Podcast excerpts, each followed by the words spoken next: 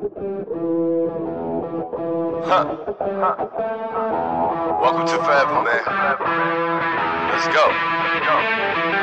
A graça e a paz do Senhor Jesus está começando o podcast Empreendedores Radicais. Eu sou o Rafael Almeida e estou aqui para ser bênção na sua vida, para ativar a sua fé e te levar a crer que você vai viver dias extraordinários e poderosos na sua vida, nos seus negócios e em tudo mais que o Senhor quiser fazer na sua vida. Estou aqui hoje para bater papo, descontraído, conhecer o testemunho, saber um pouco da história, né, e gerar realmente liberar poder no seu coração aí através de uma fé firme, prevalecente, para você avançar e desfrutar do melhor de Deus na sua vida. E hoje comigo no podcast aqui dos empreendedores radicais, um empreendedor radical dentro da medicina, nosso querido irmão Hélio Arão. E aí, meu querido, você tá bom?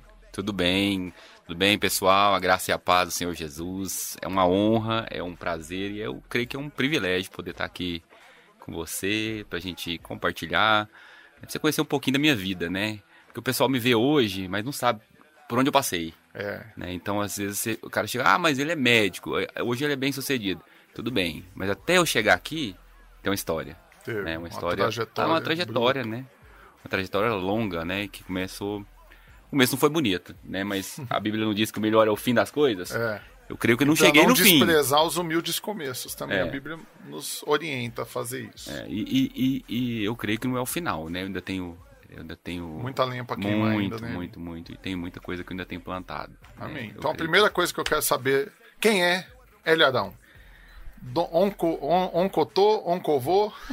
É, eu de onde veio, pra onde que tá indo? Eu sou, eu sou goiano, nasci em Goiânia, né? É, tô com 40 e poucos anos aí. 40 e poucos E- é bom. Eu, quando chegar nessa idade, eu vou falar também 40 e Eu poucos. tô com 44 anos e, e eu sou de Goiânia, né? Nasci, fui criado aqui, aqui no, na Campininha, no setor Coimbra, aqui, aqui em Goiânia, né? E meus pais, eles. eu- Pra cont- contar minha história, eu tenho que falar dos meus pais, né? Principalmente. Cai pra dentro. Meu pai, ele, ele muito, veio de uma família muito humilde, ele fugiu de casa, né? Meu pai foi ser alfabetizado com 16 anos de idade. Nó. Chegou em Goiânia com um sapato furado. Minha mãe, filha de pastor, meu avô foi um dos fundadores da Assembleia, junto com, com o pastor Albino, né? Muitos anos atrás. Eu me recordo que eu, é, é, desde que eu entendo por gente, eu já sou crente, né? Eu não me lembro. nasceu orando em línguas. É, eu não lembro se algum dia eu, eu não. Eu, eu Teve posso. é, eu, eu, às vezes eu desviei ali durante a adolescência, você, né, às vezes vira a cabeça com algumas coisas, mas falar assim, olha, você deixou algum momento? Não, eu acho que eu nasci dentro da igreja, na- nós congregávamos numa igrejinha super simples ali na Vila Aurora, ali atrás da, da Luz para os Povos, lá da. Da Luz para os Povos, não, da, ali na, na. Na Betel ali. Betel não, na, na Fama. A igrejinha na beira de um córrego, né? E nós éramos meninos, e lá meu avô já, já pregava e a gente né, cresceu escutando a palavra, né? E, e ali nós. Isso assim, tudo muito rico, muito próspero, já Não, abundância mano, de recursos. A gente, no fundo dessa igreja, tinha um córrego. E a, gente, no final da- do córrego, ia brincar de pegar girino, pegar sapo ali, que era um, um brejo, era um brejo. A igrejinha Graças cabia. a Deus eu nunca mexi com isso. A igrejinha cabia ali umas 15 pessoas, 20 pessoas, mas era o fogo total ali, assim. Só o reteté. Era, nós, não sei se você, se você é dessa época, mas que eu sou mais antigo, mas era daquelas velhinhas que tinham um coque na cabeça, elas começavam a rodar ali, começavam a Ligava profetizar e o fogo descia e era um mover, né? Sou da época que nós não batizávamos em igreja, em, em, em Piscina. piscina. não, nós íamos lá pro, pro, pro meia ponte batizar lá, foi batizado lá. né? Era batizar, o batismo era lá. Meu avô colocava o pessoal naqueles caminhões é, Pau de arara. pau de arara, que tinha uma lona por cima e colocava o quanto que cabia e vambora. Era desse mover, né? E era bênção, né? A gente foi criado ali dentro, daquele ambiente saudável. Né? A minha mãe, né? Minha mãe é instrumentista, assim, de aprender na igreja, né? Toca acordeon, Uau. toca trompete, troca, toca guitarra, toca tudo. Aprendeu dentro da igreja com, meus, com meu avô, né? E meu pai, né, não era crente, ele se casou com a minha mãe, né? Meu pai eh, veio de uma família católica e eles se conheceram ali e casaram. E quando eles casaram, a vida no início era muito difícil. Meu pai veio sem formação nenhuma. Minha mãe é, é, tinha feito, naquela época, chamava magistério para dar aula. Então, dava aula no colégio público e meu pai, ele, ele fez um curso técnico de contabilidade e ele exercia a contabilidade. Mas era, era difícil, assim. Eu lembro que nós éramos crianças, meu pai nunca deixou faltar nada para nós. Falar, ó, oh, você passou fome. Nunca, nunca. Mas meu pai comia em pé na hora do almoço para não deixar faltar nada em casa. Eu recordo que. Agarrado para trabalhar. É, os meus, os meus amigos. Só que meu pai, ele, assim, ele era muito visionário. Então ele sempre foi uma pessoa mais. É, é você e quantos irmãos? Eu e mais, mais dois, né? Ele sempre investiu na qualidade do nosso estudo, do nosso. Ele queria que nós tivéssemos algo que ele não teve. Então ele investiu no nosso, na, na, nossa qualidade de estudo, né? Ele procurou dar o melhor que ele dava conta. Nós não estudamos em grandes escolas, mas nós estudamos naquele que ele dava conta de pagar, Top. né? E eu lembro, eu lembro nós brincávamos na rua ali, eu tinha alguns amigos que tinham videogame, tinha televisão, nós tínhamos uma televisãozinha de 17 polegadas que você não, você não, conseguia ver o olho das pessoas, porque assim, naquela época era TV de tubo, então borrava tudo, você não conseguia ver. E mesmo assim, nós, assim, era uma vida simples, mas é, nós fomos muito felizes, né? Aleluia. E ali que começa a minha história. Por que, que eu comecei, contei esse, esse início? Porque eu era adolescente, eu tinha 13 anos de idade, eu morava próximo. Olha como que é profético, e essas palavras que o pastor Luiz tem dito aí recentemente, isso, isso falou comigo, porque eu tive a visão, né? Eu, eu me via como médico. Eu passava na porta do, do, hospital samaritano e eu olhava, Rafa, era tão interessante que eu passava, eu olhava e eu falava assim, eu profetizava. Naquela época eu era moleque, né? Eu vou ser médico nesse hospital. Uau! Isso com uma bicicletinha velha, né? 14 anos, 30 atrás. anos atrás. Quem um dia ia dizer que um moleque que não tinha eira nem beira podia se tornar médico ou virar alguma coisa, né, naquela situação? Eu passava ali, o povo era ria, se ria, né? Eu falava para meus amigos, você é médico, naquele hospital. Uau. E aí o povo ria, né? E um dia, olha como é que. Você vê a importância de abrir a boca para liberar palavras é, de fé, né? E visualizar. Rafa, eu visualizava lá. Só deixa eu fazer um parêntese aqui ou abençoado que você está me, me assistindo aí agora e você que está me ouvindo aqui na Vinha FM, para de abrir sua boca para amaldiçoar a sua empresa. Para de ficar falando, esse negócio não dá em nada, é só canseira, é só dor de cabeça, não sei o quê. Não, libera palavras de vida, profetiza, né? Fala, não, meu negócio vai crescer, vai romper, vai prosperar, vai multiplicar, vai abençoar minha família, meus filhos, meus netos. Então, aprende a, a liberar palavras de bênção, né? Eu, eu fico até indignado com isso. Porque eu encontro com tanto irmão que empresta a boca pro diabo, né? E fica aí o tempo todo liberando palavras de morte, né? Inverte, vira o disco. E aí não vai, o cara não vai, porque é. ele trava a vida dele. Eu era menino e eu já entendia, né? Eu já tinha um relacionamento com Deus naquela época. E eu passava e falava, vai ser aqui. Ah, e eu era tão, assim, custoso, né? Menino de 15 anos. Eu me recordo um, um, fato, esse foi, esse foi cômico, mas assim, eu, eu até nisso eu, eu percebia a, o agir de Deus. Eu tava andando de bicicleta fazendo bagunça, quebrei o braço. Aí deformou meu braço todo, eu olhei para aquilo e falei, meu Deus, acabou com meu braço. Meu, assim, só não expôs o, o, o, osso, mas entortou todo, né? Peguei uma, tirei minha camisa, enrolei no braço e pra onde eu fui? Samaritano. Samaritano. Aí eu peguei minha bicicletinha velha, desci na rampa e morrendo de dor, eu olhando nossa, eu vou atender ali, e ali vai ser ali que o médico senta, é ali que ele faz, é ali que ele atende. Eu já olhava, eu já me via lá, eu falei assim, daqui uns dias eu tô ali. Eu tava Mas com 14 um anos. podia duvidar que você até machucou de propósito só para fazer um estágio no hospital. Né? Aí, aí chegou, resolveu minha vida, né? Não teve que operar, mas eu, de tudo que eu tava ali, eu olhava e eu, eu já, eu, assim, eu já plantava uma semente, porque no meu inconsciente, assim, no meu, eu diria, no meu subconsciente, eu já sabia ali é meu local de trabalho. Uau. Agora, como que eu ia chegar ali? Como que ia ser o processo para eu chegar ali? Aí é outra história, né? Porque eu tinha 14 anos, um menino de 14 anos, ele quer tudo menos estudar. É. Ele tem outras coisas que ele quer fazer, né? E eu era um rapaz normal de 14 anos. Mas aí, quando Deus começou a gerar isso no meu coração, e aí ele começou a, a, a, me atentar porque eu precisava me preparar, porque Deus ele vai abrir uma porta, ele vai te colocar no melhor lugar. Mas nós também temos que fazer a nossa parte, nos preparando, nos capacitando para aquilo, né? Até para suportar o que Deus vai colocar é, na sua mão, hein? Não tem como eu querer ser médico se eu não quiser me capacitar para chegar naquela função. Aí aqui vai um outro parêntese aqui. Então, abençoado que está aí me ouvindo, querida, amada, preciosa. Você quer prosperar, mas você não dá conta de administrar o pouco que já está na sua mão. Então você tem que ler, você tem que estudar, você tem que se capacitar. Se o seu negócio crescer, você tem que crescer. Porque Deus ele não vai confiar um negócio na sua mão que vai virar um fardo para você sustentar isso em termos administrativos até.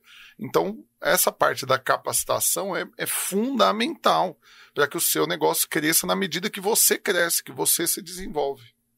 Até porque se você não se, você não se capacita, como que você vai conseguir galgar lugares mais altos? Você não tem é. como chegar. Então vai ser só mais um no é. meio da multidão. E, e, e aí eu, eu percebi aquilo, eu falei, eu vou começar a me preparar para isso. E aí comecei a, de, é, assim, colocar metas, né? Porque um menino de 14 anos, ele não tem, ele não tem muita meta. A meta dele é acordar de manhã, brincar o dia todo, estudar se der, e é isso. Uhum. Mas eu coloquei metas. Olha, eu vou estudar tantas horas por dia durante tanto tempo.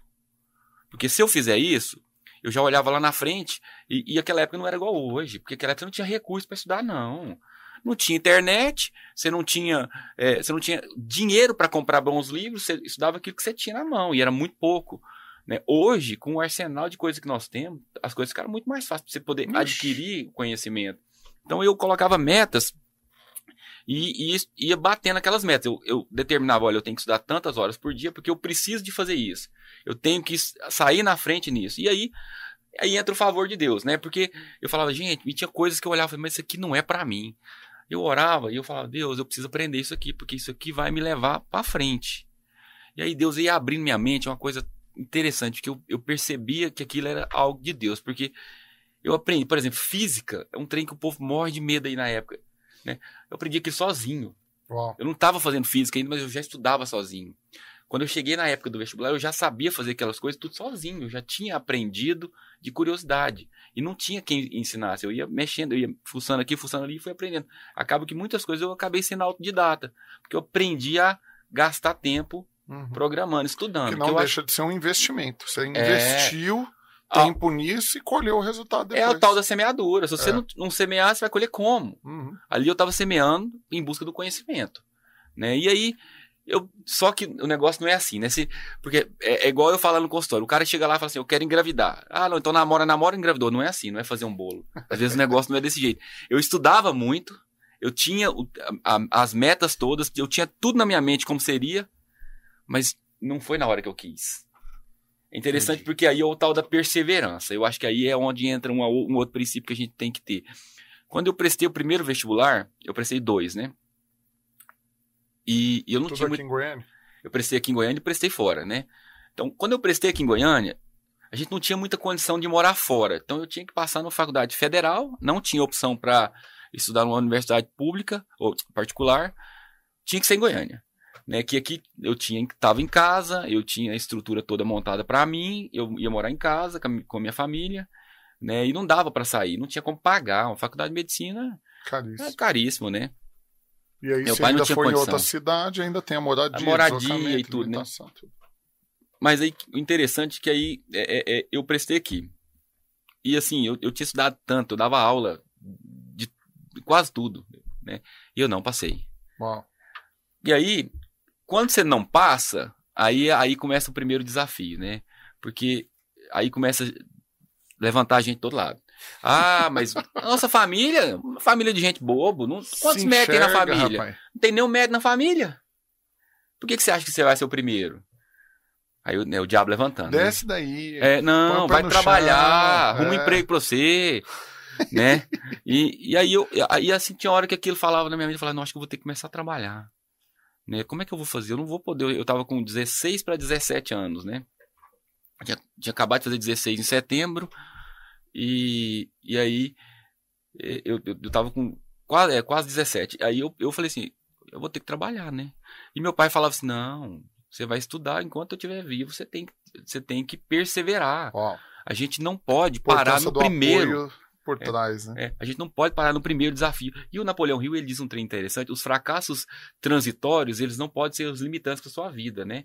E, e aquele, aquele fracasso é, é, é inicial, ele não tirou minha força. Pelo contrário, o povo falava, e ao invés de eu ficar desmotivado, aquilo gerava em mim uma motivação tão grande, tão grande que eu falava assim: agora.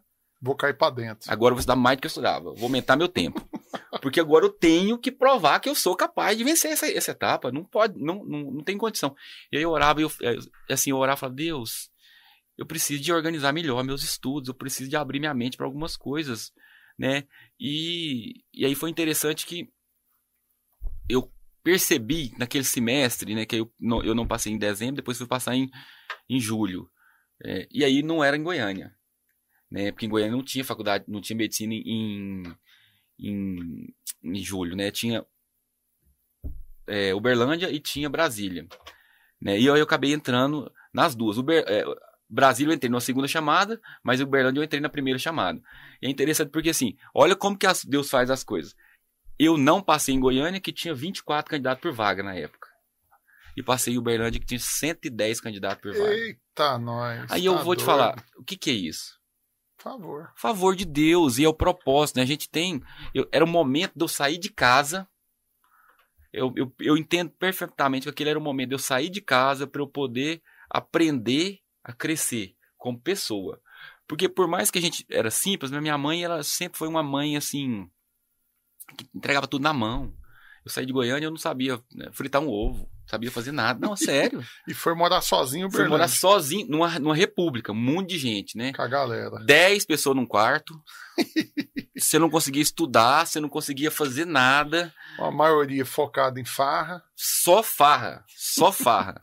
Só de vez em quando eles pensavam nisso. Não, era todo dia, era farra, ia bagunça no quarto, e você não conseguia estudar, não conseguia dormir. E naquela época, aí o que, que eu fazia? Como a nossa condição era é, assim, meu pai mandava um, um, um pouquinho para me ajudar, mas aí eu dava aula particular lá, física, química, aulas particulares, e, e aí isso gerava um recurso extra. Comia no restaurante da, da universidade, né, que, que era o restaurante era de graça, e comia lá, era um trem interessante que até hoje eu lembro disso, é um trem que assim, ficou marcado. Lá no- no- na universidade você comia e você não tinha um suco ou uma água depois da, do- da refeição, não. Você tomava um copo de leite. Leite. Aí imagina, você acaba. O leite puro, leite gelado puro. Tá doido. Aí. aí Combina de jeito nenhum. imagina. hoje, hoje eu olho, eu gosto de leite, mas assim, eu olho pro leite e falo, misericórdia, eu lembro. Ficou marcado, né? Era o leite pós, pós é, é, almoço, Tá todo doido. dia. E o arroz era assim. Não, mas deve ter uma explicação pra uma loucura Não, a, dessa. a nutricionista que fazia aquilo, né? Eu não sei. eu não- Ajuda a depois fazer eu, digestão. Eu não sei o porquê, mas era, era tenso. Aquele Tá leitinho doido. depois do almoço era tenso. E aí, como você, assim, como você não tinha uma outra refeição próxima e não tinha ah, grana para ficar comprando, então comia bem para você poder passar o dia, porque o seu dia não parava, você continuava o dia todo, né? E aí você comia bem e depois saía comer à noite, né? No restaurante da universidade. E aí é interessante que assim, você já foi de presídio? Os Fui duas vezes é, já. Hoje é marmitex, mas por um antigamente eles colocavam a comida no prato, né? O, o, o- eles pegavam uma bola assim de arroz lá, na, na, na, na- universidade pá, jogavam no prato, ela batia, ela não desmanchava. Ficava aquela bola de arroz gigante assim, né? E você não podia rejeitar, mano. É o que você tinha ali naquele claro. momento. Então, o início não era fácil. Você não tinha condição de gastar com nada, você não podia desviar nada porque seu dinheiro era enxutíssimo, né? Você tinha que dar aula fora para poder completar o, você sobreviver. Aí lá eu aprendi muitas coisas. Então assim, dentro de dessa dessa dessa inicialmente era uma pensão, né? Eu ficava numa pensão. Aí depois eu fui para uma, uma república que aí tinham só quatro, né? Aí eram é, é, eu dividi um quarto com um e os outros ficavam em quartos individuais. Aí eu consegui estudar melhor, mas eu não tinha condição de gastar. Então, naquele momento, eu tinha que economizar o máximo que desse. Uma curiosidade que eu sempre tive dessas repúblicas e de tempo de faculdade, criam-se no meio disso amizades para a vida toda mesmo? cria. E aí é, é um outro exemplo. É interessante que, que naquela época, é, o, irmão, o cara até é, é- é irmão também, né?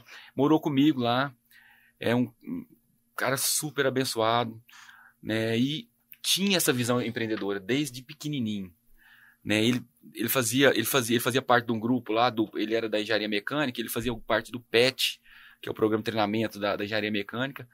E ele, ele lá na você percebia que desde pequeno ele já era empreendedor, ele já queria ir montar e vão fazer. E com O pai dele era dono de uma, de uma empresa lá em Rio Verde, pequena, né? Recordo que eles também eram simples e o pai dele tinha uma igreja, uma igreja, uma, uma cerealista, bem pequenininha. Naquela época, nós nunca tínhamos dado um de avião, aí, nós, né, isso era 2000 alguma coisinha, ele foi pra praia de avião, ele ficou louco, voltou, nossa, conseguia andar de avião e tal. Hoje, eles são donos da Cereal Ouro em Rio Verde, Hum, que pai talvez seja Enorme. ah, um dos maiores ICMS do estado, né, um, Enorme. diversificação de, de produtos de todo tipo lá. E porque ele Famoso. o pai, o, pai era, o pai já era mais de idade, mas ele era um empreendedor. Então ele não, não teve medo de arriscar, se preparou, se qualificou e hoje ele está lá com uma das maiores indústrias que tem em Rio Verde, né?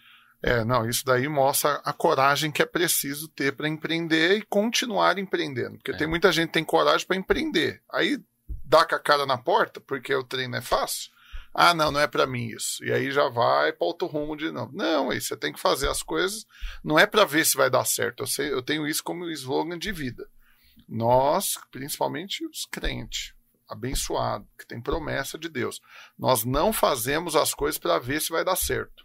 A gente faz até dar certo. Até dar certo. É até dar certo. E a promessa é que vai dar certo. Então, nessa visão, nós vamos para o intervalo agora, rapidão. Então, fica junto aí. Nós estamos no podcast Empreendedores Radicais. Eu quero que você que está assistindo pelo YouTube, escreve sua pergunta aí. Qual pergunta que você quer fazer para o Hélio Arão?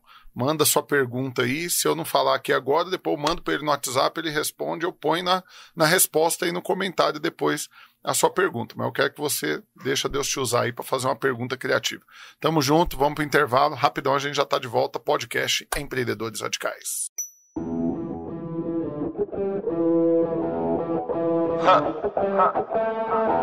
Welcome to Forever, man. Let's go. Come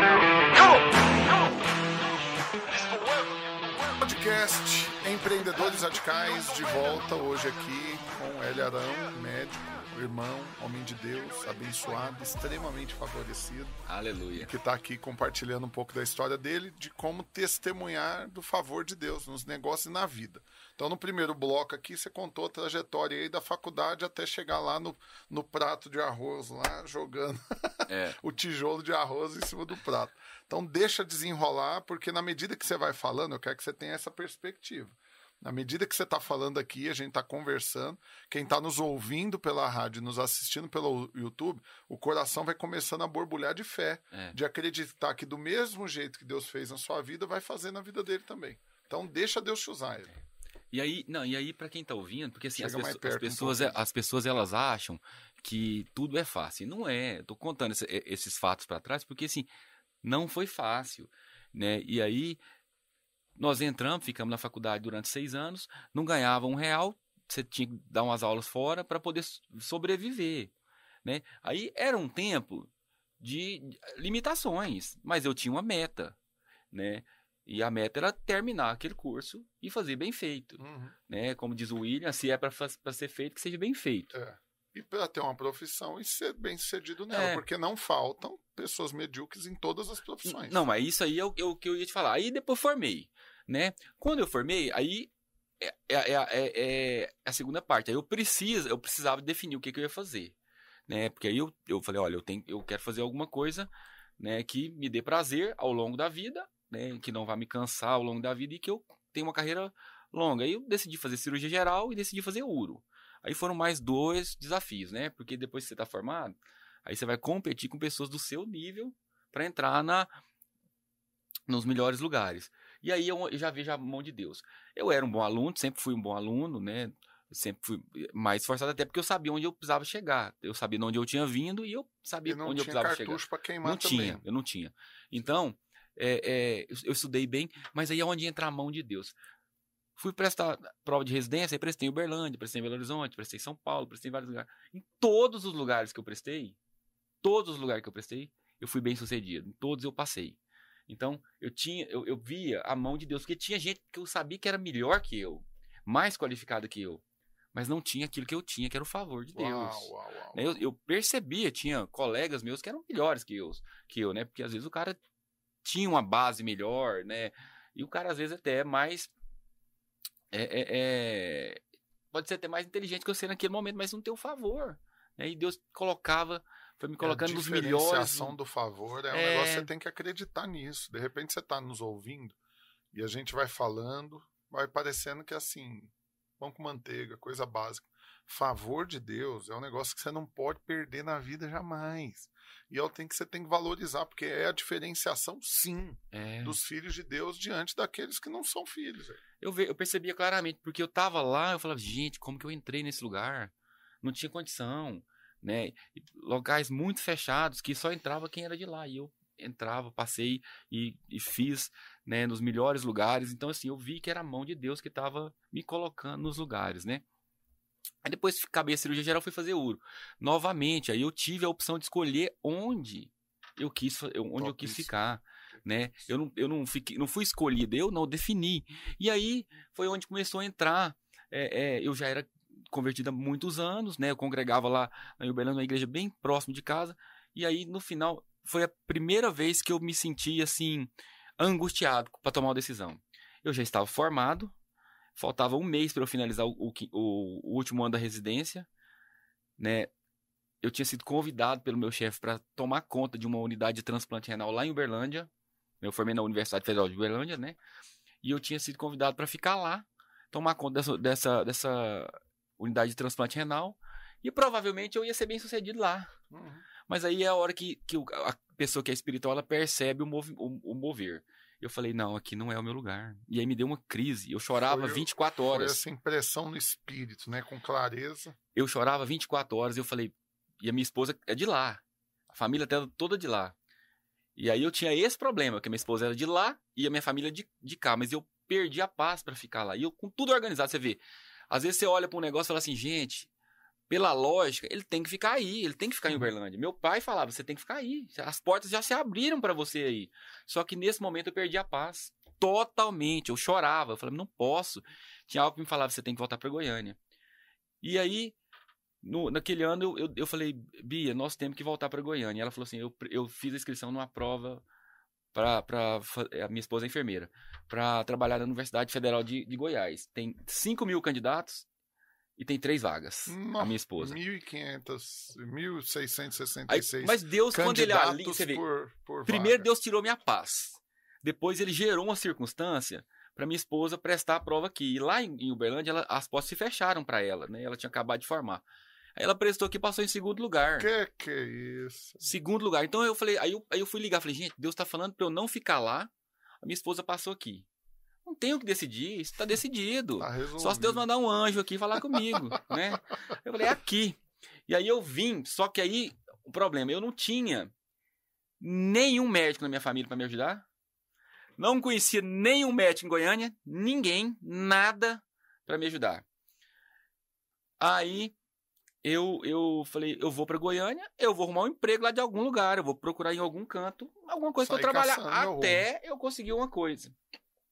E a minha esposa tinha passado não, aqui, então ela ia sustentar a nossa casa até que a gente viesse. E eu vim pra Goiânia com 2.600 reais no bolso, um Celta velho, que eu consegui comprar na residência, e mais nada. Minha esposa tinha uma É bis médico, vermelha. médico residente não ganha dinheiro. Não, Não, não, nem- lá não podia trabalhar. Eu ganhava uma bolsa, hoje ela custa, ela, ela, ela é uma bolsa que é 1.800 reais, né, que a gente passava um mês com isso, e a minha esposa passou nesse concurso, nós tínhamos esse Celta que, que era usado, mas era financiado quase todo, não tinha como trabalhar aqui, porque eu não tinha onde trabalhar, e a gente, é, é, é, a minha esposa tinha passado, não sabia dirigir, nós alugamos um apartamento lá no setor universitário, e o apartamento, eu tinha 2.400 reais. Meu pai, meu pai assim, sempre foi muito. 2.600. 2.600. E o aluguel eu paguei 2.400. É. Seis meses, porque meu pai não era fiador nem de filho. Meu pai era um homem sistemático. Não, meu pai Ah, tá, sempre. 2.400 não era... Você alugou um imóvel de 2.400 por mês. 2.400 eram seis, meses. Seis meses. Não, é 2.400, você tá doido. Ué, como que eu ia tirar isso aí? Onde que eu ia pagar? Não, era 600 reais com o condomínio. Com o condomínio. Então, aí eu paguei 2.400 reais pra me morar seis meses, né? que- ela, ela fez porque não tinha fiador, então tinha que antecipar. Eu paguei os seis meses de uma vez, e aí sem perspectiva de trabalhar, e minha esposa ia começar a trabalhar. E sobrou 200 reais, né? Que é o que eu ia pagar a gasolina e Só de comprar alguma aqui, Já coisa. deu batedeira aqui. Ai, meu Deus. Aí, o que, que eu fazia? Eu não tinha, né? E aí eu fui atender num consultório lá no eh, Parque Anguera, perto do Hospital São Judas. E aí eu ia pra lá de manhã, atendia um paciente, mas eu não vinha embora. Porque eu não tinha condição de vir embora e voltar à tarde. Não dava, a gasolina não dava. A minha esposa comia no restaurante da universidade, porque ela era concursada, e eu ficava lá esperando. Aí eu ficava Vocês não estudando. tinham menino nessa Não, época. não tínhamos. Eu ficava estudando no consultório, atendia um doente, marcava 10 retornos de graça pra esse doente, pra fazer volume, né? É, uai, pra Ah, fazer é. volume. Aí, de repente, pingavam lá de tarde, ó, doutor, tem um fulano aqui. Atende? Atendo. Opa! Aí, faz um ultrassom, Mano. você faz? Faço. Ixi. Aí tudo que tinha, eu fazia. Mas eu não tinha condição de voltar, porque o dinheiro não dava. Aí ganhava um pingadinho ali, um aqui, um ali. Aí um dia, um, um colega que eu fiz aí, ele pegou e falou: Ô, eu vou arrumar um plantão pra você lá no Hugo, você quer? Eu falei: É, mas é demais, você não tem que escolher, não. Tinha uns, tinha uns 20 e poucos dias que eu tava em Goiânia, eu conheci, né? Aí ele pegou e falou: Não, vamos pra lá. Aí, com- aí você vê que aí é a mão de Deus. Aí, assim, eu- eu- quando Deus abre a porta, assim, fala assim: Olha, é isso aqui. Uau. Aí eu, eu peguei fui pro Hugo pra dar plantão num negócio que não tinha nada a ver com a minha área. Eu era cirurgião geral e, e urologista. Eu fui dar plantão na reanimação, pegava o politrauma, que dava, dava o primeiro atendimento, e, o neu- e a parte neurológica. Então era só é, baderna, assim, era o paciente que chegava acidentado, era o paciente que tinha um AVC, então era só essa parte. E eu fui pra lá, e aí um dia, por um acaso, pelo favor de Deus, o alinhamento de coisas, chegou um paciente lá, todo machucado, não tinha equipe para subir para operar esse doente, porque as duas equipes que estavam é, de plantão naquele dia subiram para operar. E aí. E você não mexia com. Não, com eu não podia. Na onde eu podia. tava, eu só fazia a parte clínica. Eu, eu recebia o doente, entubava, estabilizava, é, resolvia a parte imediata, re- revertia uma parada, para estabilizar o doente para o outro grupo vir e E assumir. operar. Ou, ou operar ou levar para a parte clínica, né, para a enfermaria. Só dava o primeiro atendimento. E era horrível. Né, um lugar assim, com uma mortandade gigantesca, era muito ruim. Aí Tinha que ficar dando notícia o tempo todo o pra tempo família. inteiro. Não, era um, era um lugar horrível. Né? Mas esse cara que, que me arrumou lá, que até hoje é meu, hoje ele é, ele é médico, né? Ele era o diretor do Hugo, hoje ele é meu paciente, meu amigo, virou meu amigo. E aí eu, eu falei, olha, eu tô aqui pra trabalhar. Tá faltando uma equipe aí, tem esse cara que tá morrendo. Se vocês arrumar um residente qualquer, eu subo e opero esse cara. Nó, Aí, aí me chamaram, aí né? falei, então vamos. ousado. Mas eu, eu sabia fazer aquilo, né? Eu, eu era treinado para aquilo, tinha sido capacitado para aquilo, fiz uma especialização naquilo. Aí subi, operei, deu certo, resolveu, o cara sarou, salvou, beleza. Quando eu desci, aí tinha um médico lá embaixo, ele falou assim: Ô, você, você faz o quê? Eu falei: Eu sou uro. Mas por que, que você operou lá? O cara, não, eu sou cirurgião geral e uro, mas eu quero trabalhar como uro. Eu vim para Goiânia para trabalhar como uro. Aquilo, aqui- urologista. é, urologista, né? Urologia. Da, da profissão aí. Aí ele pegou e me chamou. E eu peguei e falei, ele pegou e falou assim: Ô, você não quer trabalhar lá no meu hospital, não? Falei, onde que é seu hospital? Olha, você, lá, vocês lembram lá do começo? Aham. Onde que é seu hospital? Falou, lá no Quando você tinha Samaritano. 13, 14 anos. Lá no Samaritano? Eu, lá na hora Deus falou, você lembra? Ah, Mas, gente, mas na hora Deus me falou assim: você não pediu? isso 10, 12 anos depois. De você não, passar na frente eu, eu- eu já, profetizando. eu já tinha. Eu Não, tava, eu tô eu, ta- falando. eu, eu tava com. Eu já tinha acabado a residência, eu tava com 26 anos, né? Então, 12 anos depois, É, mais 12 ou menos. anos depois, mais ou menos. Aí Deus me lembrou, falou: Você não pediu? Uau, uau, Olha aí, uau, uau, Tô te uau, colocando onde você pediu. Por isso que é importante saber pedir, né? É, Porque ser ousado pra pedir. É. Já que é pra pedir, pede o top. pede, o- pede o top. Aí eu peguei e, e- e falei: Uai, eu quero ir lá. Falei: ah, Então vamos lá. Lá tem dois urologistas, mas eles são antigos eles não estão mais trabalhando. Eu cheguei, eu falei, ó, isso aqui é uma oportunidade minha. Aí, na hora que eu entrei naquela rampa que eu desci, eu falei, gente, eu já vi isso aqui. Eu já vivi isso aqui. Né? Na minha mente, aqui. eu já tinha vivido aquilo. Eu lembro dessa mulher aqui, ela coisou a faixa no meu braço.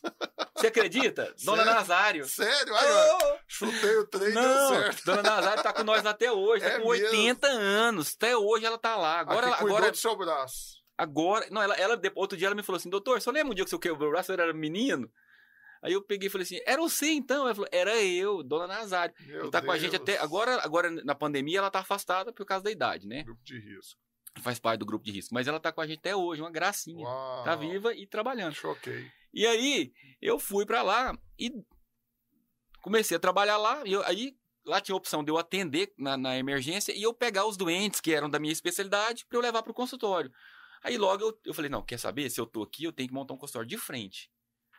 Aí eu peguei, aluguei um consultório de frente, mas eu ainda era quebrado, não tinha, não, não- assim, plano de saúde, Alugou ganhava uma muito pouco. sala chique. Aluguei uma sala. Top, só Não, mano. Eu aluguei do jeito que ela tava, até com as cadeiras que tava, eu peguei. Falei, não vou mexer em nada por enquanto, que eu não posso. Aí surgiu um primeiro desafio. O doutor, o doutor que, que, que era dono de uma parte do hospital, que é vivo ainda, ele, é, ele é uma benção, doutor americano, vou citar o nome dele aqui, porque ele foi muito, assim, ele abençoou muito minha vida. Ele, ele pegou e falou assim, é, você não quer comprar uma cota do hospital? Rapaz, eu falei assim, eu quero. Mas como? né? Como que você compra? Uai, eu não tinha nada de dinheiro, nada. Eu tô te falando, eu tava com dois mil e eu tinha. Aí eu já tinha ganhado um pouquinho mais, mas eu devia ter nada no meu bolso, assim, mil e poucos reais. A cota naquela época, ela, é, isso em 2005, ela custou 300 mil reais. Eita. 2005. Aí eu pensei, como que eu vou fazer? Eu falei pro meu pai, meu pai falou: você é doido, se você comprar isso, você vai quebrar, nós vamos, nós vamos ter que vender ah, tudo que você tem. Eu falei, mas não tem nada, meu nome vai ficar sujo. Mas eu, eu falei, pai, Deus falou pra me comprar, não é por acaso, eu tô lá porque Uau. Deus fala. Aí meu pai, não, ele me chamava de Júnior, né? Não, Júnior, não faz isso não. Eu falei, pai, eu, tô, eu tenho certeza Seu pai também é Hélio? Pai L. Aí ele, eu peguei e falei, eu vou comprar. Aí tinha um outro médico lá, que chama, Wilson, ele, ele trabalha comigo hoje. E aí ele pegou e falou, não, eu entro sócio com você. Eu falei, então vamos. Aí ele pagava 150 e eu 150. Aí eu falei, doutor americano, o senhor me dá 10 meses para pagar essa cota? 10 meses. Sabe fazer conta, eu tinha que, ter, eu tinha que 15 sobrar mil por 15 mês. mil por mês. Mas eu não ganhava nada. eu não ganhava nada, mas eu fiz Rapaz, uma é coisa. fé demais. Uai, eu falei, eu não- eu não ganhava nada, mas eu falei, uai, eu- de alguma forma Deus vai me abençoar. Se ele trouxe eu pra cá, esse trem vai ter que entrar. E aí eu trabalhava, trabalhava, trabalhava, trabalhava, trabalhava.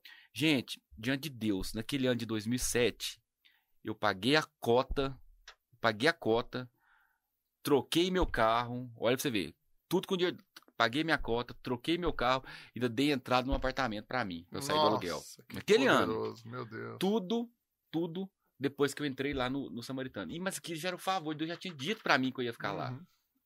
Aí meu consultório começou a melhorar, né? E aí melhorando, melhorando, melhorando. E aí comprei essa cota e eu comecei a comprar equipamentos que ninguém tinha, né, comprado e aí começamos a fazer coisas que ninguém fazia. Aí de repente ficou cheio demais, o movimento ficou grande demais. Nós não dava conta do movimento, né? Porque o movimento cresceu demais. E naquela época eu falei assim, nós precisamos de mais um. Aí o povo tudo falou assim, vocês são loucos. Vocês vão rachar o que vocês ganham com mais uma pessoa? Eu falei, não, nós vamos dobrar nosso ganho. Uau. A visão. É, aí foi que entrou o Daniel na história. Daniel Aí eu- aí o- Daniel- homem de Deus. O Daniel, que também é aqui da igreja, ele, um dia, eu tava num congresso de urologia aqui em Goiânia. O Daniel era residente de urologia, ele nem tinha acabado a residência ainda. Eu vi ele falando lá, e Deus falou pra mim, falou assim, chama aquele, aquele menino Pra trabalhar com você. Dirigido Ou, por Deus é um você mexer com demais. sociedade é um trem complicado. Você chamar uma pessoa que você não conhece é muito mais complicado pra, pra ser seu E sócio. ele já era crente? Não. Olha a história. Aí é, é complicado. E eu peguei e falei assim: vou chamar. O Daniel ainda não era crente. Daniel chegou lá. Aí, aí eu, eu falei pra minha esposa, que a minha esposa via ele lá no Hospital das Clínicas, né? Lá, lá onde ele fazia residência. Aí minha esposa falou: ó, meu, meu marido quer conversar com você. Ele quer te fazer uma proposta.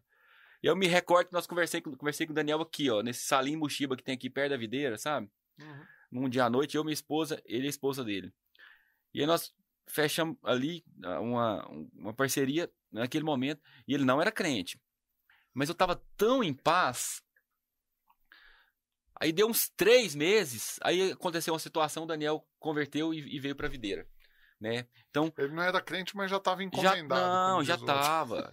Não, eu acho que assim, quando Deus me mostrou ele, Não, Deus já sabia. Deus já sabia que ele ia, que, que ele ia é, Uhum. ser convertido, que ele ia ser abençoado. E aí, quando o Daniel chegou, o Daniel não veio para poder rachar nada. Veio somar. Ele somou de tal forma que o nosso movimento dobrou. Uau. Talvez até triplicou, se você for analisar. Então ele não veio, o Daniel não veio para poder é, acrescentar mais alguma coisa ou para ele veio assim, Multiplicar. multiplicou. Então ele foi, assim, ele foi uma bênção que Deus trouxe, né, para me abençoar, para abençoar a nossa estrutura. E para ser abençoado também, que ele É, também tá- é, é, muito eu acho que abençoado. ele, ele, foi, ele, ele também é muito próximo, muito abençoado. E aí, naquele momento, nós começamos a crescer, aí nós. Ele chegou, né? E aí ele tinha uma visão é, é, diferente da minha no sentido assim, de investimento em material e outras coisas. Aí nós fomos comprar mais coisas e compramos mais, mais estrutura e montamos uma estrutura grande. Aí ficou tão grande a estrutura que nós não tínhamos mais condição de ficar onde nós tá- estávamos. Aí nós compramos um- uma área do lado do hospital, né? Construímos é uma um bairro, clínica, um bairro valorizado, não é Não, área irmão, barata, deixa eu não. te falar. um negócio caro. um lote de 400 metros lá, na época, é um milhão de reais. Ah. É um milhão de reais, um lote, né? Naquela, naquelas imediações ali. E o Vocês- comedor de tijolo de arroz já estava comprando lote de milhão. Não, eu já, não, eu já tinha trocado meu apartamento, já, nesse intervalo eu já tinha trocado de carro umas quatro vezes. Eita Porque, glória! porque Deus ele foi movendo, né? Eu percebi que Deus hum, alinhou tudo. Aí quando o Daniel chegou, nós compramos esse lote e aí nós construímos a, a clínica, né? Que hoje é a, é a sede da nossa clínica. É, é, a clínica hoje ela, ela tem uma estrutura de quase mil metros quadrados Meu de área Deus. construída. Nós temos subsolo, nós temos tomografia computadorizada, nós temos ultrassom de última geração, nós temos é, es- exames de urodinâmica, nós, nós temos uma litotripsia, nós temos toda a estrutura. E você quando eu falo um negócio desse, você não entende de repente, É. você acha que tudo é Casa Bahia, vende baratinho, Não, não, um, ó, É tudo coisa de milhões. não, não, é tudo dólar. Em Não, dólar, não, né? você não compra nada disso aqui em, real, não. É tudo em dólar. Então, é assim, o investimento lá, lá dentro da clínica, eu não, não dou conta de quantificar, né? Porque tem muita coisa, estrutura. Nós não, nós compramos aquilo que tinha de melhor, né? É. Aquilo que atendia a gente que era de melhor. Fora isso, Literalmente foi Deus dando o melhor dessa terra. foi. Não, e aí você olha, se você olhar a nossa estrutura dentro do hospital, o que, que nós temos de equipamento, esses grandes hospitais não têm, esses hospitais específicos de urologia não tem. Né? Eu, esses dias eu fui operar no hospital aí, eu, eu falei, tem isso, não tem, tem isso, não tem. tem. Mas Eu falei, "Mas então nós estamos mal acostumados demais. Porque Deus ele dá nos detalhes, né? Esse que eu, que eu acho bom de Mas Deus. os porque- filhos mimados de Deus são assim, acostuma é com coisa com boa. coisa boa e com detalhe. Com detalhe. Porque assim, às vezes você não percebe, mas o detalhe você só vai sentir falta dele no momento que você precisa, né? Amém. Aí você fala assim, nossa, isso aqui, é, eu nunca usei, mas agora eu tô usando. E, E, Deus. agora eu não abro mão disso mais não. Não Não, quero você- nada inferior Não, mais não. Não, se você acostumou com coisa boa, você não quer voltar pra trás coisa ruim, não. É, então pega a visão. Vamos para o próximo intervalo. Você está assistindo o podcast eh, Empreendedores Radicais, está ouvindo aqui na Vinha FM, no canal no YouTube Rafael Almeida Play. Se você não está inscrito ainda, pelo amor de Deus, o que, que você está fazendo da vida que não inscreveu ainda no, no, no YouTube aí? Rafael Almeida Play, também no Instagram. Então cai para dentro e eu quero que agora você mande de novo aí, manda sua pergunta pro Hélio Arão. Se não responder aqui no programa, vai responder depois aí nos comentários mesmo. Eu pego a resposta dele e põe aí. Tamo junto, vamos pro intervalo podcast. Empreendedores Radicais.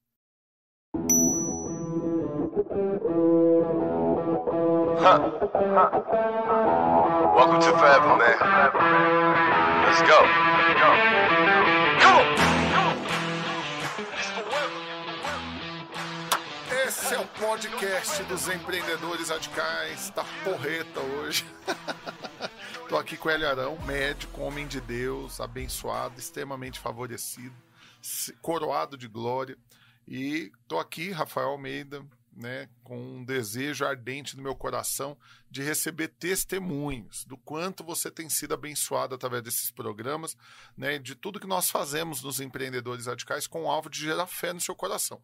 Você sabe, você não precisa de dinheiro, você precisa de fé para que Deus te dê tudo aquilo que você sonha, sabendo que o sonho que você tem foi Ele que te deu também.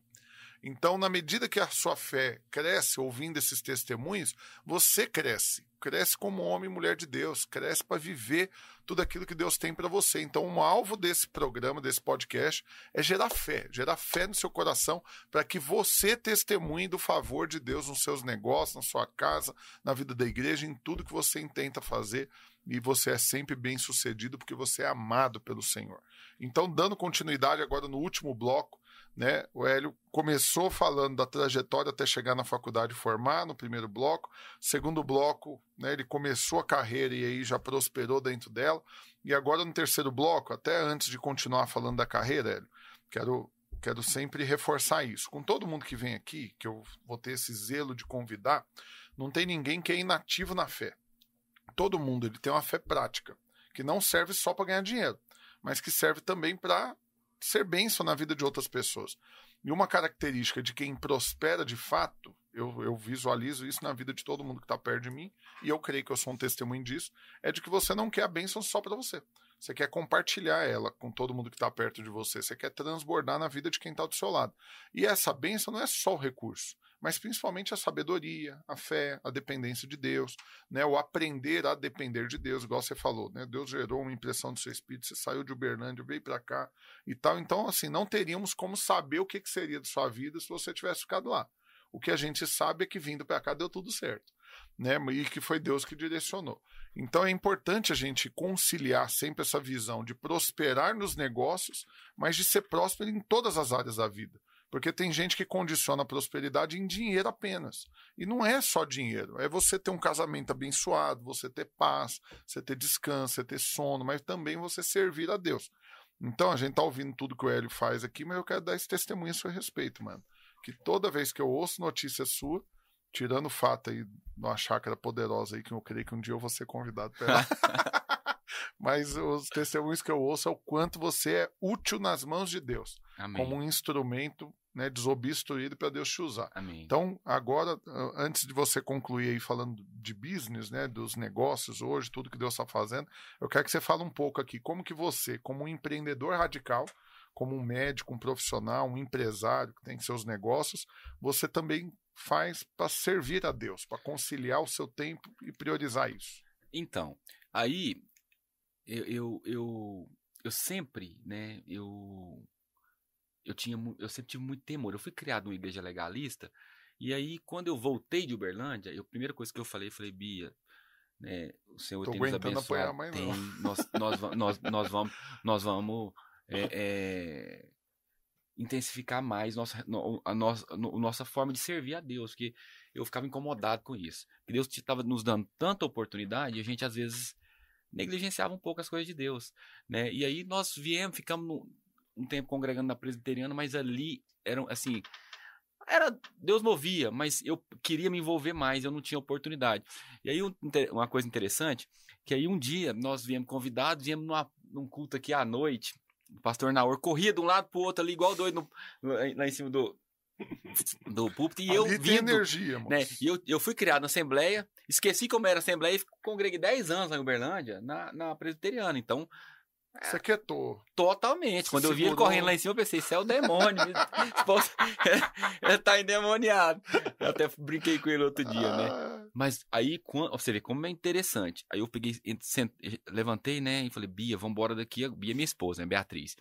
Aí eu falei, amor, vambora daqui agora, que esse povo tá endemoniado. Olha esses jovens correndo ali, que é puta, tudo endemoniado. e aí, eu peguei, levantei. A hora que eu levantei, Deus falou pra mim, eu não te mandei sentar, Hum. ficar em pé, senta. hum. E o pastor Naor estava falando justamente sobre cumprimento de propósito, sobre chamado, né? E aí, eu falei, eu vou escutar homem falar. E aí ele acabou de falar, eu falei, gente, isso aqui que eu tava precisando de entender, porque eu tava procurando entender, porque assim, Deus ele tinha me chamado, né? E eu tinha que cumprir um propósito. E o propósito meu não era só ganhar dinheiro, prosperar e ter uma boa família. Eu tinha um- algo no meu coração que era mais do que aquilo, que era o que faltava, que era o servir a igreja, o abençoar outras pessoas com a minha vida, talvez com meus recursos, talvez com meu dinheiro, mas também com o meu tempo. Que É porque o tempo acaba sendo ativo dinheiro. mais É. precioso, é. E aí comecei a envolver. na- Aí eu visitei uma célula, interessantíssimo. Quando eu visitei essa célula, que eu pisei lá, era a célula do Zanata. O Zanata, ele foi meu líder, depois eu fui discipulador dele e hoje ele é discipulador comigo. E, e aí nós é, é, entrei lá, falei, voltamos para casa. E aí comecei assim, não, e aí comecei a envolver ali, aí fiz os cursos da igreja, tudo, porque eu já tinha no meu coração que eu ia é, é, envolver mais com as coisas da Uhum. igreja. Não? Eu, eu queria trilhar o caminho do vencedor. E aí, fiz cursão, fiz CTL, fiz seminário, fiz os cursos da igreja, tudo, né? Dei aula no curso de finanças muitas vezes, dei aula no cursão muitas vezes, dei aula no, no, no, no CTL muitas vezes e comecei a me envolver mais. Então, eu liderei célula durante um tempo, multipliquei a célula, depois discipulei. Hoje eu sou discipulador lá no Botânico, tem seis anos que eu ando lá no Botânico. Hoje eu tô com oito células, eu tenho oito líderes abençoados, né? Que eu tento transferir para eles aquilo que Deus tem me Coração, dado, o coração. coração.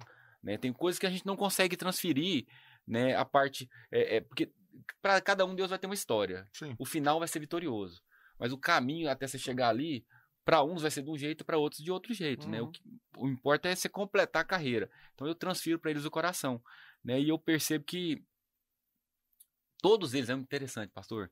O cara anda comigo, é uma unção que faz o cara prosperar. É, es- é Eita, esquisito. glória. Não, não tô falando. Escorre. Porque assim eu vejo os Ele anatas. tá os fazendo meninos- propaganda, gente. Não, não, mas não não é você sair do Buriti pra ir pro Botânico, não. Você fica quieto comigo lá no Buriti. Mas é sério. É impressionante.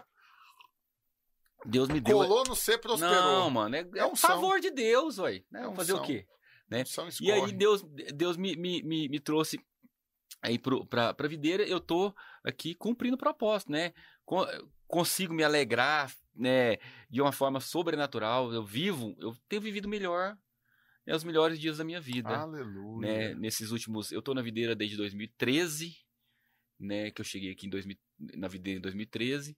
E Oito tenho. anos é, completou um ciclo, também tá no segundo ciclo também. Aleluia. Né? Só um- um- algo para você entender, que, eu, que é algo que eu sempre queimou no meu coração. Quando eu comecei o Empreendedores Radicais em 2012, o trabalho para unir os empresários e tudo mais, primeira coisa que eu ouvi, você vai mexer com o empresário. Empresário só serve na igreja para dar dízimo e oferta. Ele não, ele não faz nada mais, não dá para contar com ele, ele não tem tempo. Empresário não tem cabeça para isso não. Mas você pedir dinheiro para ele, ele dá. Os empresários são generosos. E muito crente, em muita igreja, é assim que ele pensa. Que o chamado dele exclusivamente é dar dinheiro na igreja. Isso é uma benção, é. Ninguém está rejeitando essa parte. Mas eu sempre acreditei que você pode fazer mais. E eu, se eu tivesse ficado nessa visão de apenas empreender, eu não seria pastor, não teria criado os empreendedores, não ajudaria os desempregados, não faria tudo que eu, que eu faço. Por quê? Porque eu entendo que eu posso fazer mais. Mas por que, que eu faço mais? Porque eu posso. Porque Deus deixa. É. Então, se Deus deixa você fazer mais do que apenas dar o dinheiro, mas Ele deixa você marcar uma vida, Ele deixa você aconselhar, Ele deixa você ganhar, você consolidar, você apacentar, você treinar, você transferir um coração. Se Deus deixa, por que, que você vai abrir mão disso? Por que, que você vai querer algo menos do que isso? Então, o Hélio só faz tudo porque Deus deixa ele fazer. É. E eu faço isso também no consultório, né? Eu acabo que, assim, na videira eu, eu acabei percebendo essa visão de que eu era um sacerdote, eu consegui entender isso. Cada crente é um E, é, sacerdote. e isso destrava a sua vida.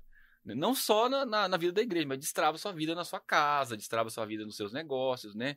Porque você consegue entender o, o quanto você é favorecido, porque Deus te ama de qualquer de, ponto de final. forma incondicional, né? E aí eu ministro para os meus doentes lá. Tem coisa que às vezes eu não consigo resolver com a medicina, Top. mas então às já vezes me uma conta aqui. palavra muda a vida de uma pessoa. Claro, então me conta aqui, qual a coisa mais louca que aconteceu num consultório, Deus te usando, que saiu da medicina e foi pro âmbito espiritual, sei lá. Um testemunho assim, enlouquecido. Ah, tem, tem vários, né? Mas uma que eu lembrei, que Eu eu- sei de muito testemunho de gente que, que é salvo, né? Que Não, mas aqui eu, é eu, eu alcançado tenho, eu tenho, pela eu, mensagem. eu tenho vários testemunhos, até de, de câncer e tudo, mas eu tenho aqui que, me- que me marcou, porque esse foi, foi, assim, no começo foi trágico, mas depois Deus mudou toda a história. Me chegou uma mulher lá um dia, né, com uma pilha de exame, jogou em cima da mesa e falou assim, ó, olha esse meu marido aí, porque eu, eu, eu, eu sou infértil, o doutor falou que eu tenho uma falência ovariana, eu não posso engravidar. Acha algum problema nele. Ou seja, ela queria jogar a culpa na, na infertilidade deles pra ele também, pra ele carregar o fardo com ela. E eu olhei os exames dela, tudo, né? Olhei os exames dela, dele. E eu olhei, é, realmente, o seu caso aqui tá complicado. Você tem uma falência ovariana, você não, não tem mais óvulo, né? Seu, você já tá entrando no que a gente chama de climatério, é a menopausa. Mas os exames do seu marido, Tá beleza. ou ainda, ainda caí na brincadeira de falar nesse. Eu falei, não, esse aqui, esse aqui ele faz fio pro lado do vento. Não. Essa mulher ficou brava demais comigo. Mas aí Deus, quando eu falei isso, eu falei pra instigar ela, mas Deus já tinha me dado o que eu ia falar. Falei pra ela, mas filha, deixa eu te falar uma coisa. Ninguém tem o desejo de ser mãe. Se Deus gerou isso no seu coração, Ninguém tem o desejo de ser mãe se não veio de Deus. O diabo ele não quer que você seja mãe. O diabo ele é contra a família. Mas se Deus gerou esse desejo no seu coração de ser mãe, ele vai capacitar você para ser mãe de alguma forma. Né? A Bíblia diz que Sara tinha filho. 90 anos quando ela engravidou. 90 anos a mulher sequer tem útero, o útero já atrofiou. Quantas outras mulheres de Deus eram estéreis ao longo da Bíblia? A Bíblia não colocou aquilo por acaso. Aquilo que aquilo ela colocou para que você, na Creia. situação, creia no milagre de Deus, na intervenção divina. Na hora ela Essa creu, mulher ficou levantou, feliz. ficou brava comigo. Eu não vim aqui procurar um pastor, bateu a porta do consultório e foi embora. Mas aí, mano, Imagina. é onde entra o agir de Deus. Ela foi embora. A palavra foi liberada, Uhum. né? E aí ela chegou em casa que ela, que- onde ela tinha que eh, se apegar? Só tinha Deus. Ela não agora. tinha mais nada, ela só tinha Deus. Os médicos já Eu já tinha falado, três médios, era o quarto. Aí ela pegou e falou: olha, então. Aí, não, e eu esqueci dessa mulher, né? Aí ela voltou quatro meses depois, né?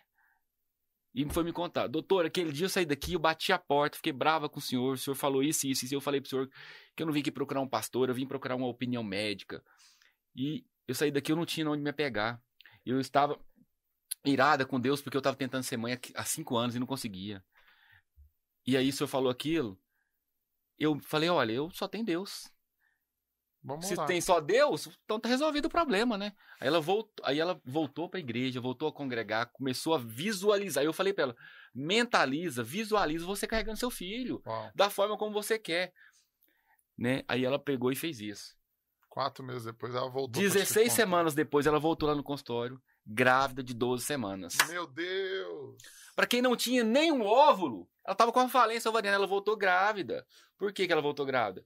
Porque sem ela fazer, creu. Sem fazer inseminação. sem fazer nada, não, espontânea. Me Milagre. trouxe uma garrafa de vinho, Eita, glória. rindo de orelha a orelha. Pra quê? Pra testemunhar o que Deus tinha feito. Uau. Meu irmão, isso aconteceu na vida dela. Né? Que era impossível. Agora, o que que pode acontecer? O que que pode acontecer na vida do, do- que Deus não pode fazer de um dia pro é, outro? de todo mundo. Na sua um de finança, nós, é. No seu casamento? Na É, empresa de quem tá Aquilo nos era algo impossível de acontecer. Né? Para Deus Pra é um estalar de medicina, dedos. Literalmente Impossível. impossível. Impossível. Mas para. Deus é um estalar de dedos. Ele muda a sua Aleluia. história de um dia para o outro. Aleluia. Né? Agora, do mesmo jeito que você contou um testemunho abençoado, qual que foi a maior loucura do, do capeta, assim? um trem ruim que aconteceu, que você, que você ficou aziado e que, e que de repente te levou até a duvidar se, se você tinha que pregar mesmo, usar a profissão e misturar o fato de ser crente. Teve algum, alguma coisa assim? Eu tô jogando aqui, Eu tô, não, ensaiamos eu tô- eu tô nada aqui, não, eu tô aqui, imagina. eu tô aqui lem- pensando alguma coisa que aconteceu Alguma coisa que deu forma. ruim, que deu ruim, assim, que você falou, rapaz, vou pregar aqui, esse cara vai converter, mas fez foi dar o inverso. Nunca assim. teve. Não, Não. Eu acho que eu acho que porque quando o cara chega no consultório, ele já tá, ele já tá passando por uma situação que ele já, já, chega quebrantou, né? já quebrantou muitas vezes, né? Agora, já- eu já tive muitas experiências com Deus assim, dentro de consultório, né, de ouvir profecia que se cumpriram na minha vida. Uau. Que o próprio doente, ele chega e libera uma palavra. E, e, e Uau, que assim eu falo, que isso aqui que é pra mim. Testificou no meu espírito. Eu aceito como verdade, né? E aí eu já, já recebi muita profecia ali e tem se cumprido, né? Top. do favor de Deus na minha casa, na minha família, né?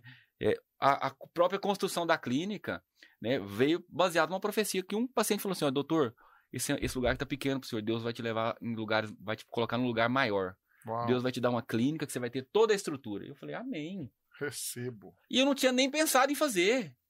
Mas Deus levou o cara lá para abrir meus olhos, que era o Plantou momento de eu fazer. seu É. Eu falei, uai, esse cara, se o cara falou, tem que fazer. Deus Amém. falou. Amém. Usou, usou o irmão para falar. É, ele atualiza o povo hoje, para eles entenderem a dimensão do favor, o que, que Então, Deus fez. Aí depois o que disso, que não, virou não, aí teve mais aí. uma. Então, assim, aí depois disso, Deus me deu a, a- oportunidade de abençoar a minha família, né? Meu irmão, ele é farmacêutico e ele trabalhava numa farmácia e ele não tinha, não, não conseguia, assim, não rom- não rompia. Um ótimo farmacêutico, não conseguia romper, né? E aí eu entrei com, com a minha esposa e com ele de sócio, nós montamos farmácias e estamos montando mais aí esse ano mais algumas, né? E nós estamos então nós estamos empreendendo também no ramo da farmácia, minha esposa que, é, é, que cuida dessa parte, juntamente com meu irmão, né? Nós é, é, temos um, uns galpões a aí na a cidade. participação no, no, no hospital você pagou. O hospital aquela- eu tenho 6% do hospital, que depois eu, eu adquiri Ah, mais uma parte, mais eu fui parte. comprando mais, né, eu tenho é, um terço daquela da, da clínica que nós temos, é uma clínica grande porte. Deus nos abençoou com um loteamento, né? Tem um loteamento em Palmas, vai dar uns poucos, uns 400 e poucos lotes aí pra mim. É, Eita glória. Deus me abençoou também com, com alguns empreendimentos em Goiânia que eu tenho, alguns galpões que eu alugo, né? Então, assim, hoje Multiplicou o é, hoje, hoje assim, não a parte financeira, eu assim, eu creio que Deus já tem me É estabilizado, um eu- assunto resolvido É, na sua vida. né? e mas eu ainda acho que Deus ainda vai me dar mais, porque eu ainda tenho coisas para abençoar. Amém. Porque Deus vai me gerando coisas no coração que eu preciso, que eu vou fazer. Né? E aquilo que eu vou fazer, eu preciso da provisão para fazer. Então, Amém. Deus gera no meu coração, eu nem preocupo, falo, não, se Deus gerou, Amém. de alguma forma ele vai mandar essa provisão aí extra, porque meus negócios são coisas grandes, né? São coisas que eu, hoje, eu, hoje eu empreendo coisas grandes. Então, eu preciso de recursos grandes. Né? Então, Mas se você você é um filho de um pai grande, É, meu sonho, eu não, é o que eu- o que eu falo pro meu irmão, meu- ele, ele ainda não entendeu isso. Eu falo, Pablo, ele chama Eric Pablo, eu chamo ele de Pablo. Se você ficar sonhando pequeno, pequeno, você não precisa de Deus para intervir. isso daí Você trabalha, vai lá e conta faz. é. Começa a sonhar grande, começa a pedir grande, começa a visualizar grande. Porque aquilo, aí você vai conseguir ver a intervenção de Deus. Que foi o que aconteceu com a minha vida. Não, eu costumo falar, a Bíblia diz lá em Efésios 3,20, né, que o Senhor é poderoso para fazer infinitamente mais do que aquilo que nós sonhamos ou imaginamos, né? Segundo Amém. o poder dele, é dele que opera em Amém. nós, né? Eu tinha um sonho, eu queria ser médico. Deus me deu a oportunidade de ser dono de um hospital. Eu só queria ser Não é médico. qualquer hospital. É, um É um hospital de ponta. hospital de ponta, É. mas que você passava na porta com 13 anos de profetizava. idade e Por isso, profetizava. por isso que eu tô te falando. Eu sonhava em, em- em- trabalhar no hospital, em ser médico. Deus me deu a oportunidade de ser dono do hospital. Eu sonhava em ter uma família. Deus deu uma esposa preciosa, mulher de Deus, virtuosa. Ele me deu. Eu sonhava em ter uma família, constituir uma família. Deus me deu dois filhos abençoados. Um de cada sexo, para eu não ficar na dúvida. Ah, será que como é que se tem um homem ou uma mulher? Não, Deus foi um homem ou mulher. Né? Eu, eu que sou extremamente ciumento, não posso ter filho e mulher, não. Aí Deus me deu três homens. é.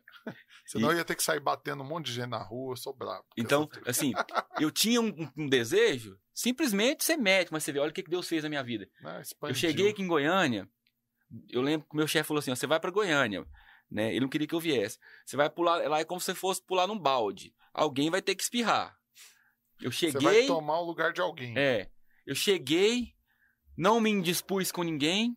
Deus foi abrindo portas, me colocando as melhores pessoas próximas de mim, me abençoou de todas as formas, que até o cara, até o diretor do Hugo que, que, me, que me abençoou lá atrás, hoje ele é meu paciente, meu amigo. Uau.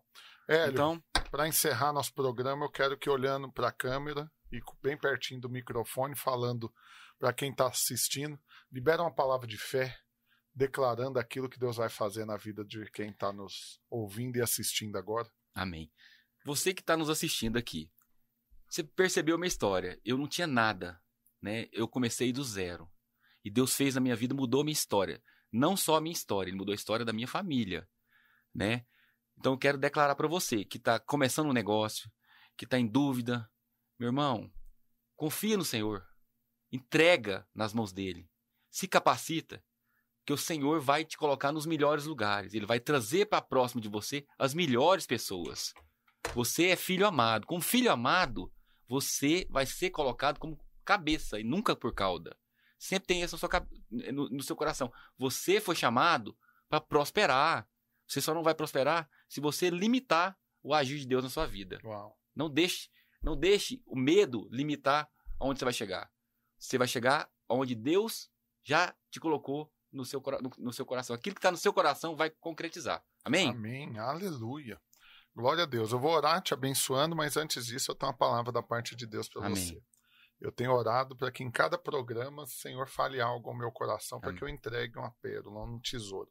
Enquanto você estava falando, eu tive uma impressão no meu espírito que Deus ele vai conectar em você os jovens que estão estudando, que estão sonhando em ter a mesma profissão que você tem, para que como discípulos eles recebam de você Amém. não apenas instrução na profissão, mas instrução na fé, para que você os conduza nesse caminho de dependência do Senhor, para que eles tenham tudo que Deus quer que eles tenham, faça tudo que Deus quer que eles façam Amém. e sejam tudo que Deus quer que eles sejam, em nome de Jesus. Amém. Então não Amém. lance fora os jovenzinhos que estão aí estudando medicina, que estão sonhando em entrar na faculdade ou que estão nela, e que Deus vai aproximar eles de você para que você, como um mentor, como um, pai na fé, vai instruí-los nesse caminho, vai ser uma grande bênção na Amém. vida deles e, e na família deles de gerações que vão ser abençoadas através da sua vida. Amém.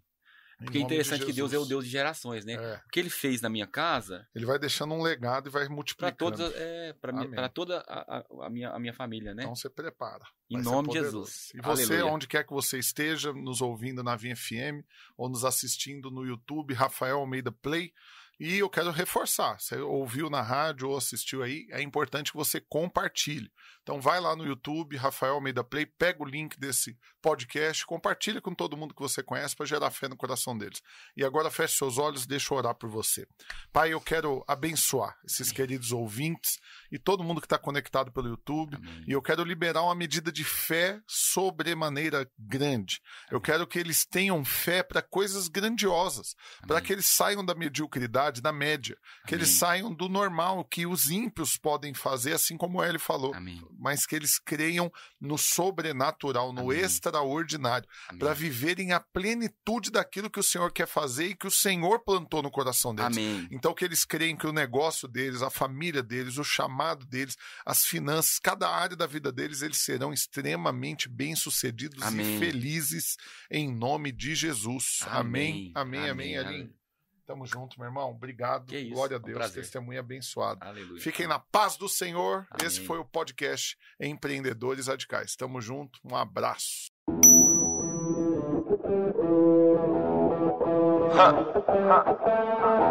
Welcome to Forever, man. Let's go. Come on.